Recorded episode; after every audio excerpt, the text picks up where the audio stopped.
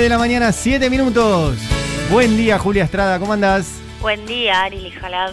¿Cómo, va? ¿Bien? andamos? ¿Bien Muy vos? bien. Muy bien, acá leyendo un informe que publicó el Departamento de Estado de los Estados Unidos, muy crítico a la política económica del gobierno de Alberto Fernández, del Frente de Todes. Mira, ¿y por qué? Bueno, podemos decir, digo, no sin, sorpre- o sea, sin sorprendernos, pues me parece que todos conocemos cuál es la mirada, que, que, que hay muchos lugares comunes, obviamente esto, y arranco por acá, sale publicado, uno entra al portal de Clarín y está ahí entre las primeras noticias, el título que elige poner Clarín es Informe Oficial, cómo describe Estados Unidos a la economía argentina, inflación alta, incertidumbre e intervencionismo. Y desde ya que cuando uno va a leer el informe, que recién lo estaba terminando de repasar, bueno, eh, no, no todo es eh, un espanto, digo, hay partes muy descriptivas, sencillamente. Mm. Eh, el diario Clarín ha elegido quedarse con las peores partes, con los peores pasajes Sí. del informe.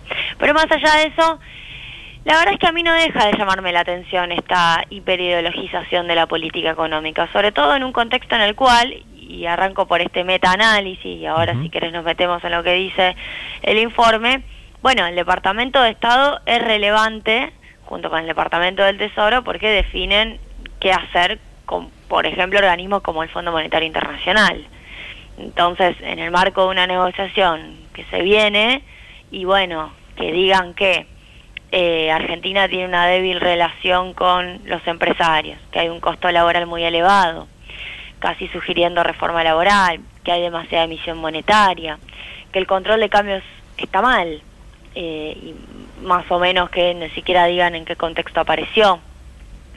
Eh, también dicen que hubo un noveno default en mayo del 2020.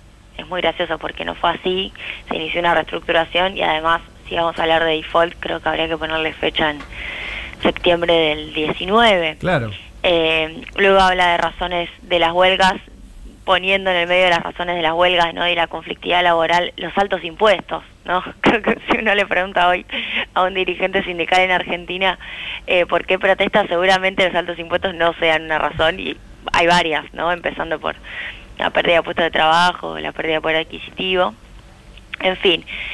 Eh, a, a mí la verdad es que no, no pierdo la capacidad de sorpresa, como diría Víctor Hugo, con este tipo de aseveraciones tan así, eh, de nuevo, hiperideologizadas, porque además me tomé el trabajo de ir al informe de- del año 2019, porque esto es un informe, digo, para que se sepa, no lo publicaron solo para Argentina, lo hacen para todos los países del mundo, es una, es una tanda de informes muy, muy amplia, y no es que está hipercentralizada su elaboración. Acá participa obviamente la Embajada de Estados Unidos en Argentina, porque depende del Departamento de Estado, y recogen la mirada, como ha pasado siempre, de los principales empresarios locales y las principales cámaras que los aglutinan. Por eso se repiten consignas, ¿no? Es como muy consignero, repite mucha consigna que nosotros escuchamos Claro. también eh, obviamente vociferada por actores locales, con lo cual eh, en, en algún punto eso también nos permite decir, bueno, eh, hay una reproducción de la mirada local y no hay un análisis externo eh, intentando despojarse de los intereses específicos, ¿no? Que por ahí sería mucho más interesante. Sí. Eh, o al menos a mí me interesaría saber cómo, cómo viene alguien de afuera y realmente se propone mirar la Argentina sin tomar posición tan rápidamente. Pero en 2019 este mismo informe, por ejemplo, hablaba de, de un Fondo Monetario Internacional que venía a resolver un problema financiero, no decía el desenlace de ese acuerdo, no mencionaba los problemas macroeconómicos, eh, y hablaba de un gobierno de Macri que buscaba inversiones, que tenía obviamente una cooperación comercial muy fuerte con el mundo, con Chile, con Japón, con Corea, en fin. Hablaba de eh, regulaciones para mejorar la competencia, para, todo, todo el otro discurso que conocemos, bueno, en, en aquellos años. Eh, y bueno, y es otro capítulo de cómo también, dos cosas para decir esto.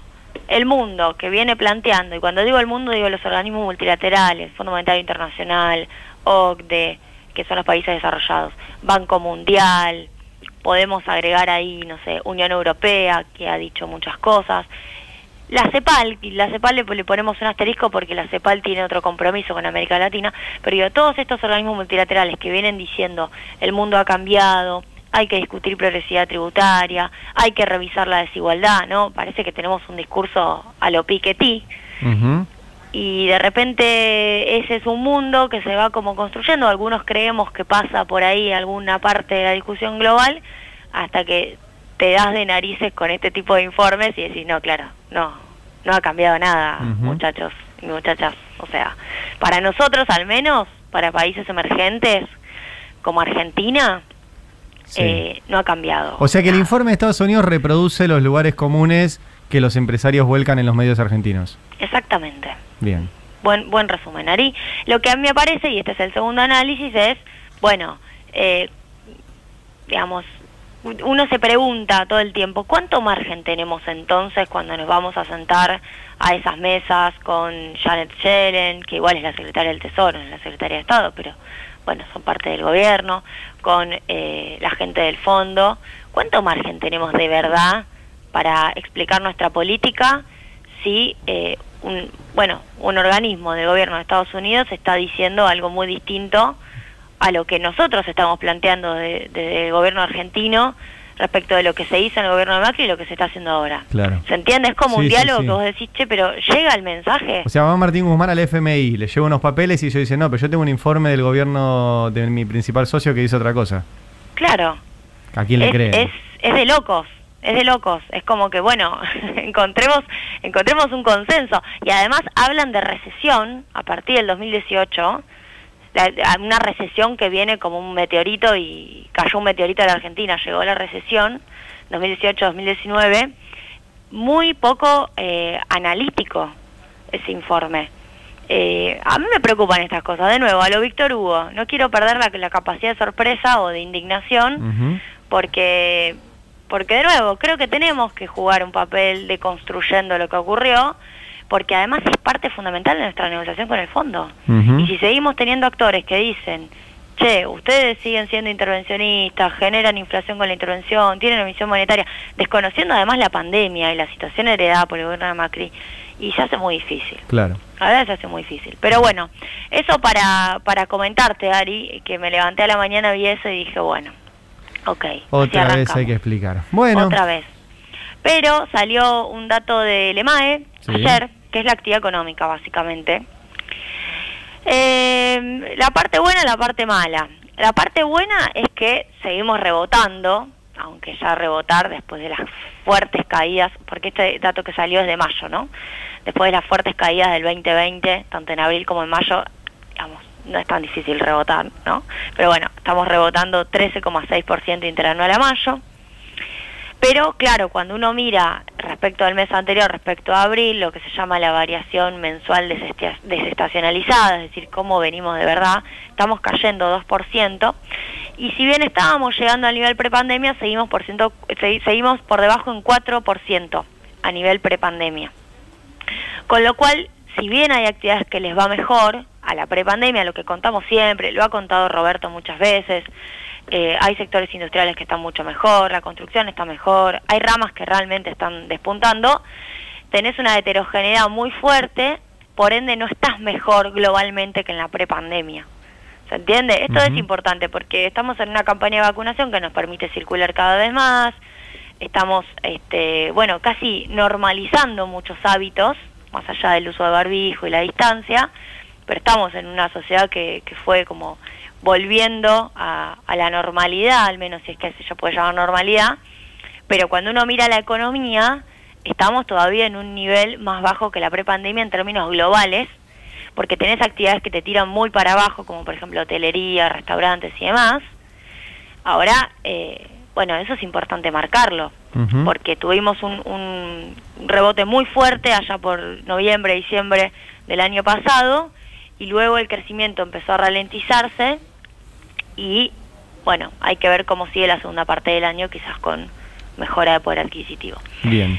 Nubarrón, quizás en el horizonte, están creciendo muy fuerte las importaciones, más que las expo.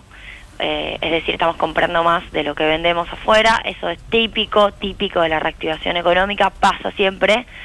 Lo que pasa es que, bueno, va a ocurrir que lo que te dije el martes, vamos a tener menos liquidación de, dólares de la cosecha, pero vamos a tener además un aumento más fuerte de las importaciones que de las expo. Que nos genera el famoso cuello de botella por la restricción externa. Que va a aparecer, oh. exactamente. Bueno, ¿el tema es cuándo? El tema es cuándo. Ok. Bueno, no muy bueno entonces hoy. No. Bueno.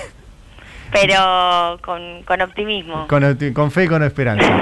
bueno, Julia, nos vemos el martes. Dale. Dale. Bueno, buen fin de semana, eh. cuídate buen mucho. Fin de. Chau, chau. Chau, chau. Julia Estrada en Habrá Consecuencias, 9 de la mañana, 18 minutos. 107.3 AM 1050. El